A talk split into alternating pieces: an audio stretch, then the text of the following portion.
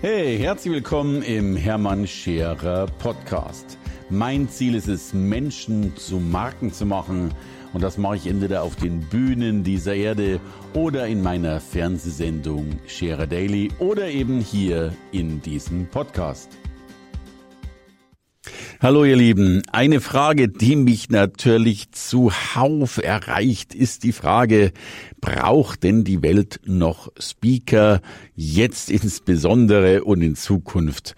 All das sind große Fragen. Und dazu habe ich paar Thesen aufgestellt. Und die erste These, schon vor Corona war, dass sich der Speakermarkt noch um ein x-faches vergrößern wird, dass wir tatsächlich erst am Anfang dessen stehen, wie der Speakermarkt am Ende irgendwann mal in seiner vollen Größe aussehen wird. Meine These ist sogar, dass wir noch keine zehn Prozent dessen erreicht haben, was der Speakermarkt einmal sein wird.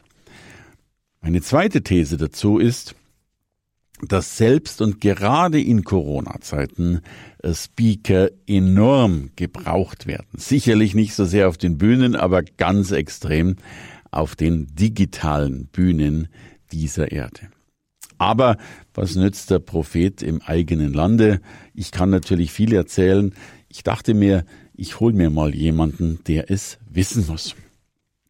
Und wissen muss es garantiert der Präsident der German Speakers Association, das ist die, ja, die, der Dachverband der deutschen Speaker, übrigens nicht nur der deutschen, sondern eigentlich der deutschsprachigen Speaker, denn GSA steht auch für Germany, Swiss, German, Swiss and Austria. Das ist auch die zweitgrößte Speakervereinigung der Welt, eben nach den USA. Er selbst ist Präsident, er selbst hatte allein im Jahr 2020 weit über 200 Vorträge und er sagt so schön, die Welt brauchte noch nie so sehr die Speaker wie jetzt. Und darum fand ich dieses Gespräch mit ihm so großartig und habe es euch hier in den Podcast mit reingenommen. Er selbst ist Vorstand der Römermann äh, Aktiengesellschaft und er selbst ist eben auch Anwalt und eben Professor Dr. Volker Römermann. Hört selbst mit hinein. Es ist spannend. Lieber Herr Präsident, lieber Volker, darf ich sagen, danke, dass du da bist. Ähm, erzähl doch gerne mal ein paar Sätze. Was ist denn die GSA überhaupt die GSA für die, die es nicht wissen? Ist der Berufsverband der Redner, der Speaker in Deutschland. Ja. Es gibt international ein Netzwerk, die Global Speakers Federation, die GSF, und da sind eine Menge Speaker-Verbände organisiert. Der größte ist in Amerika natürlich, die NSA. Ja, gibt es auch die meisten Speaker? Da gibt es auch die meisten Speaker. Und äh, die GSA ist aber dann gleich der zweitgrößte Berufsverband mhm. der Welt. Und dann gibt es in den Niederlanden, in England, in Kanada auch ein sehr aktiver Verband, in Singapur, in Namibia. Also es gibt ganz viele mhm. Länder, die auch Speaker haben und die sich da auch professionell drum kümmern. Und ihr seid ja auch Dach, weil GSA könnte nicht nur German Speakers Association ja. sondern auch German äh, Schweiz äh, Austria. Ne? So ist es, genau. Also ganz wichtig, wir haben drei Länder, die ja. auch gleichberechtigt natürlich ja, unterwegs sind, wo auch immer mal Präsidenten der GSA gestellt werden, gestellt worden sind. Und so arbeiten wir länderübergreifend zusammen. Du, jetzt ist ja Speaker, zwar wird immer populärer, aber ich kann mich erinnern, als ich mal als Redner angefangen hat, wusste man ja noch überhaupt nicht, was es ist. Und da war der Begriff Speaker ja nur konnotiert mit einem Lautsprecher und nicht mit einem menschlichen Redner, wenn man so will. Ähm, das hat sich deutlich gebessert. Dennoch glaube ich, ist vielen gar nicht bewusst, was ein Speaker ist und welche enorme Marktrelevanz äh, Speaking an sich mittlerweile hat. Ja, ich wüsste gar nicht, wenn wir unsere Mitglieder, das sind so um die 800, die bei uns organisiert sind, wenn wir die zusammenzählen und die Events, die die normalerweise haben, im Corona-Jahr natürlich etwas eingegrenzt, ja. soweit außerhalb der Normalität, aber wenn man die addieren würde, was die für ein Publikum erreichen, ja. dann ist es doch ein unglaublicher Hebel, eine unglaubliche Wirkung, die von dieser Personengruppe, von diesem Beruf ausgeht. Nun, ich glaube, dass das enorm unterschätzt wird. Ich kann mich noch an meine Zeiten erinnern. Mein bestes Jahr waren mal 270 Vorträge im Jahr. A, was weiß ich, lasse es im Schnitt nur 300 Teilnehmer sein. Oftmals sind es ja auch Hunderte oder Tausende. Ja. Dann ist das ja schon fast eines der größten äh, medialen Sprachrohre, äh, die es gibt neben TV und Radio. Also von der Multiplikatorenwirkung her äh, kann sich die GSA sicher sehen lassen, ja, keine Frage. Ja, glaube ich auch. Du, und jetzt haben wir natürlich ähm, Speaking als, als Multiplikatorseite. Mir ist auch noch wichtig, äh, ich glaube, selbst die, die Umsatzseite, die betriebswirtschaftliche Seite, auch die volkswirtschaftliche Bedeutung ist mittlerweile enorm. Und vielleicht sagst du da auch noch gern ein paar Sätze dazu. Denn das erlebe ich immer wieder. Ganz viele Menschen kennen natürlich diese Speaker, die so sichtbar sind. Also durch den öffentlichen Kongress, durch ein äh, Theater, natürlich durch Social Media. Aber in meinen Augen ist das die, die Spitze des Eisberges, und zwar die kleine Spitze des Eisberges. Ich glaube, den wenigsten Menschen ist bewusst, dass es ja Tausende, angeblich in Berlin allein pro Jahr 100.000 Veranstaltungen pro Jahr gibt, wo, wo also Firmen nicht öffentlich, nicht sichtbar, aber natürlich auch Speaker äh, und äh, derlei ja, ein breit gefächertes äh, Speaker, Akteure und Co. braucht. Ja, absolut. Ja. Äh, viele sind ja nicht reinrassige Speaker, die ja. alleine das machen auf der ja. Bühne. Die gibt es. Das sind ja. die Stars natürlich der Branche und die haben großartigen Job, die füllen die Hallen. Aber es gibt natürlich auch die, die in ganz anderem Lebenszuschnitt unterwegs sind. Also wenn du mich an der Stelle als Beispiel für so ein bisschen exotischere Ausgestaltung nimmst, ich bin von Haus aus Anwalt und vor Klar weit über zehn Jahren kriegte ich eine E-Mail, die war von der German Speakers Association und ich dachte mir so, wenn das ein deutscher Rednerverband ist, warum heißen die dann so komisch? Und dann mhm. las ich weiter und dann war da so Professional Member und so und ich habe dann addiert, wie viele Vorträge halte ich so und habe das verglichen mit dem Professional Member und kam darauf, dass ich, obwohl ich das Speaking nie wahrgenommen hatte in meiner Realität als eigenen Bereich, dass ich mehr Vorträge gehalten habe, als man brauchte, um Professional Member zu sein. Und dann mhm. habe ich mich entschlossen, da beizutreten, weil ich dachte, da kannst du vielleicht was lernen. Und so war es dann auch. Naja, und heute lernen die noch eine ganze Menge von dir als Präsident, weil ich äh, darf das ja auch erwähnen hier. Äh, ich finde, du hast unheimlich viel Werbe drin, dass äh, viele Projekte, die du angestoßen hast, die du nachhaltiger verfolgt hast als viele anderen und jetzt natürlich auch noch Präsident in diesem besonderen Jahr, in dem sich eine Branche vollkommen neu erfinden darf, äh, sprich Corona, sprich Digitalisierung. Also ich kann den Mitgliedern nicht viel beibringen, aber ich kann koordinieren, dass einige Mitglieder den anderen Mitgliedern was vielleicht vermitteln und an ihren Kenntnissen teilhaben lassen. Und in der Tat, das Corona-Jahr ist natürlich besonders. Als ich gestartet bin, äh, da hätte ich nicht erwartet, was kommt. Natürlich, ja. wer hätte das schon erwartet? Da hatte ich auf dem Programm die weitere Internationalisierung. Da hatte ich auf dem Programm die Youth Convention. Mhm. Ich bin seit einer Reihe von Jahren auch immer bei unserem Schwesterverband in Amerika mhm. auf der NSA Convention. Mhm. Anfang des Jahres 2020 war ich im Konsulat von Amerika in Berlin um ein Dauervisum zu beantragen. Und dann fragt er mich so, was machen Sie da drüben dauernd? Ne? Was mhm. wollen Sie da immer? Und ich sage, da, zur NSA. Ja. Zur NSA.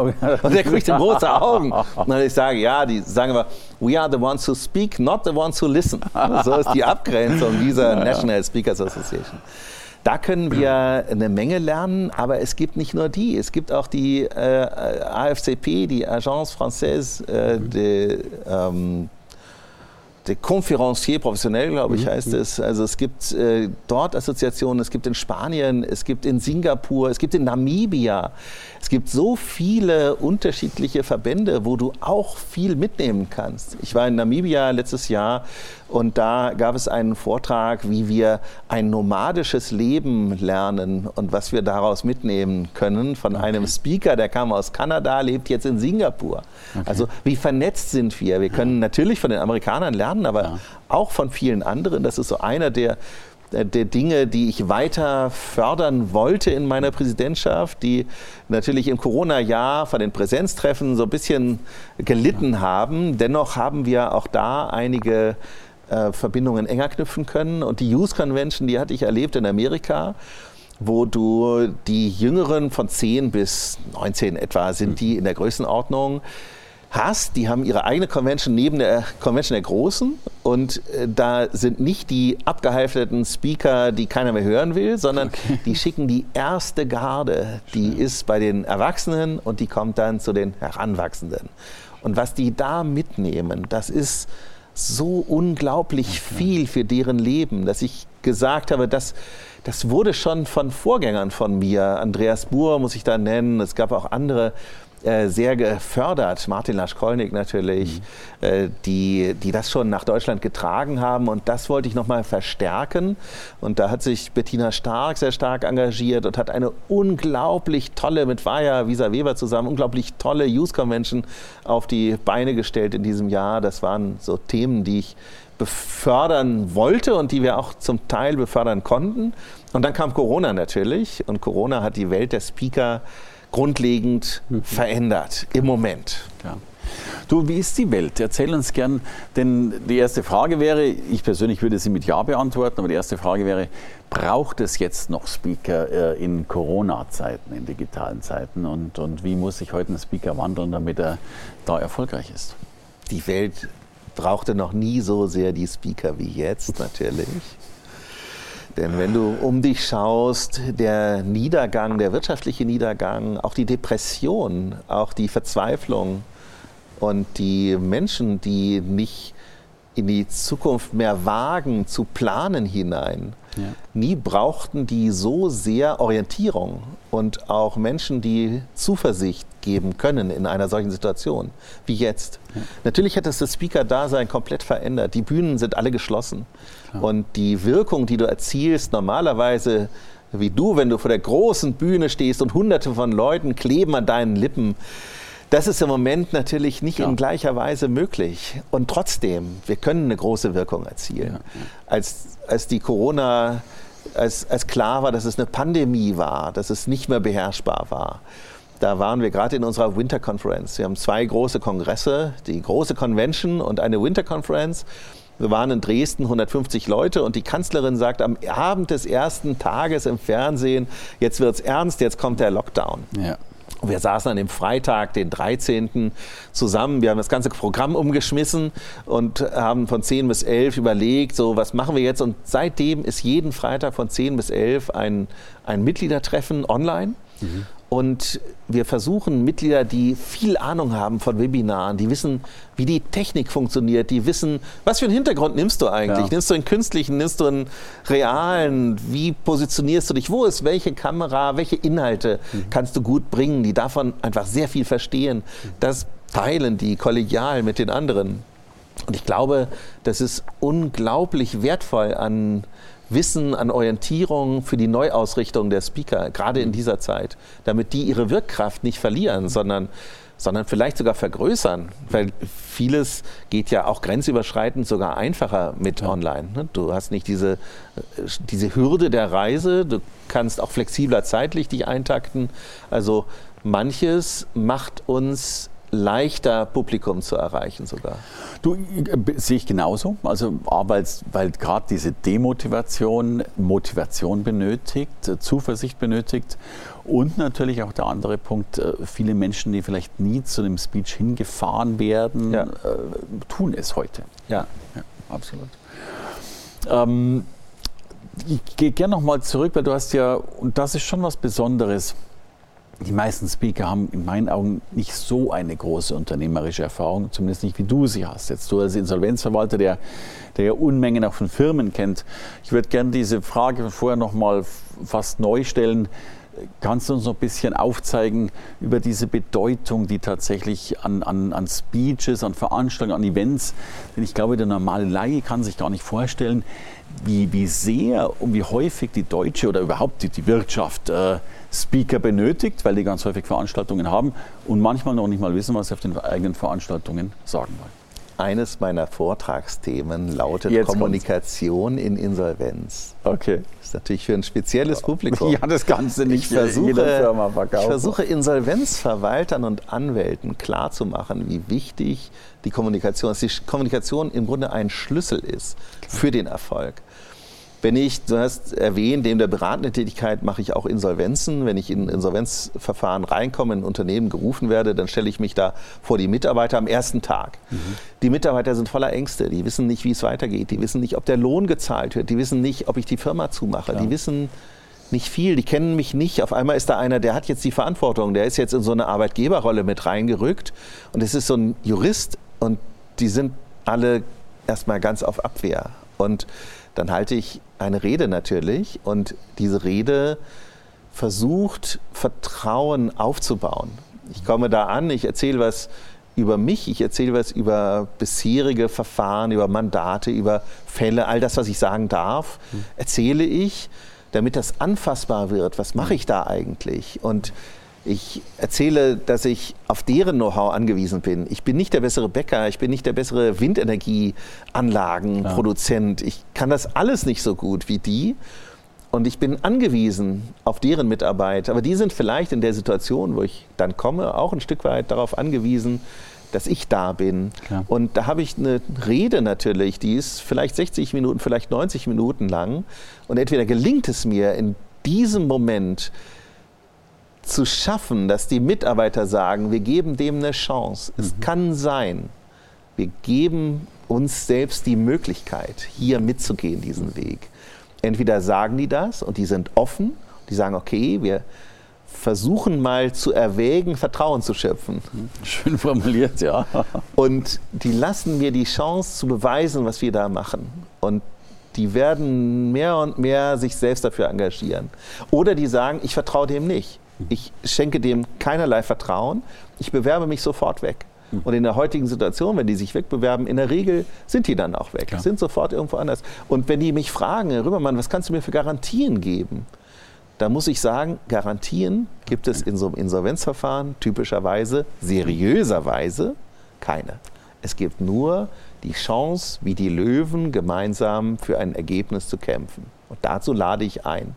Und viele Insolvenzrechtler, die sagen, ja, da sind dann Leute und dann muss ich denen irgendwas sagen und dann erzähle ich was von Insolvenzgeld und dann packen die den Paragraph XY Insolvenzordnung raus und dann wundern die sich, dass die Leute sich wegbewerben und dass der Betrieb zusammenbricht. Und ich glaube, wenn du mich fragst, wo sind Speaker im Grunde, dass du oft Situationen hast, wo du redest und wo die Rede eine Wirkung auch entfaltet oder wo du nicht redest und auch das hat eine Wirkung, aber eine Klar. ganz andere Wirkung. Klar wo man es vielleicht nicht so sofort erwarten würde, wo du nicht identifizieren würdest, das ist jetzt etwas für Speaker. Und trotzdem, davon gibt es unendlich viele Situationen natürlich. Ein schönes Plädoyer. Du, und dann die Frage zum Schluss. Äh, Corona ist noch nicht zu Ende und vielleicht wird es auch nie so ganz zu Ende sein. Aber dennoch, glaube ich, wird es wieder ein Leben geben, in dem Speeches äh, erlaubt sind, in ja. dem das wieder äh, funktionieren kann. Wie siehst du die Zukunft, wenn sich die Pandemiewellen etwas beruhigt haben für den Speakermarkt? Wir werden immer auch online haben. Und das ist ja eigentlich auch gut, dass wir auch online jetzt gelernt haben, dass wir da gehen gelernt haben im Grunde. Trotzdem die Wirkung, die ein guter Speaker, eine gute Speakerin hat, dass man auf der Bühne steht und nicht nur Wissen vermittelt in dem Sinne von, da könnte ich auch ein Buch vorlesen, sondern Menschen berührt, Menschen begeistert. Man steht auf der Bühne und die Manche ändern ihr Leben darauf hin. Das ist jetzt nicht täglich und es ist ja, nicht ja. bei jedem Speech so. Aber es gibt solche. Und wenn ich bei unseren Conventions bin, in Deutschland, bei den Conventions in Amerika bin oder in Paris bei anderen Conventions bin, ich habe einzelne Speaker erlebt, die haben mich wirklich nachhaltig zu Veränderungen gebracht. Ja. Diese Wirkung, auf die freuen wir uns, dass wir die wieder von Bühnen live erzielen können. Und damit ist es ja wirklich life-changing. Äh, und noch dazu, ich glaube, auch die Sehnsucht wieder gestillt, endlich mal wieder Leute live erleben zu ja. dürfen. Ja. Großartig. Ich denke, die GSA ist in wunderbaren Händen. Äh, für mich bist du ein Leuchtturm äh, in dieser Vereinigung. Ich sage danke für das, was du dort tust und natürlich danke dafür, dass du hier bist und ich schätze dich sehr. Danke. Danke, Volker Römermann. Hey, danke fürs Reinhören in den Hermann Scherer Podcast. Mehr Infos gibt es für dich unter www.hermannscherer.com slash bonus. Und ich sage erstmal Danke fürs Zuhören.